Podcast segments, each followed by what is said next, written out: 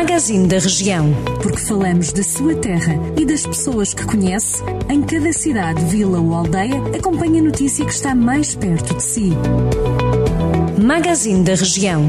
Edição de Ricardo Ferreira. Abrimos esta última edição do Magazine da região desta semana com a notícia de que o governo diz que está ainda a estudar uma possível ligação de Viseu à rede ferroviária nacional, mais de 30 anos depois de a cidade ter ficado sem comboios. A resposta do Ministério das Infraestruturas e da Habitação surge depois de, há duas semanas, o presidente da Câmara de Viseu ter lamentado o silêncio da tutela nesta matéria, dizendo que continuava à espera de uma resposta sobre a construção de um ramal ferroviário com ligação à cidade.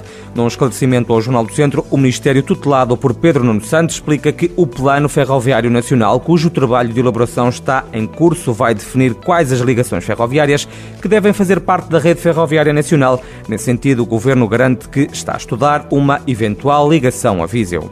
O presidente da Câmara de Lamego assumiu que ambiciona que as máscaras de Lazarim sejam património imaterial da humanidade em três anos, depois de ter começado com o processo em 2018 e de terminar o inventário nacional. Angelo Moura diz que é difícil neste momento adiantar datas exatas quanto à elevação das máscaras a património da Unesco, mas acredita que dentro de três anos esse processo poderá estar concluído. A vacinação contra a Covid-19 para os idosos com mais de 80 anos já arrancou para a população de Tabuaço. O processo está a decorrer no centro saúde local. Em comunicado, a Câmara diz que a vacina é prioritária para os habitantes com mais de 80 anos, seguindo-se os utentes entre 50 e 64 anos com patologias associadas. A vacinação em casa para utentes cuja mobilidade é reduzida ou condicionada vai ser cumprida também, mas mais tarde, devido às características da própria vacina, no que toca ao transporte e também ao armazenamento, adianta ainda a autarquia.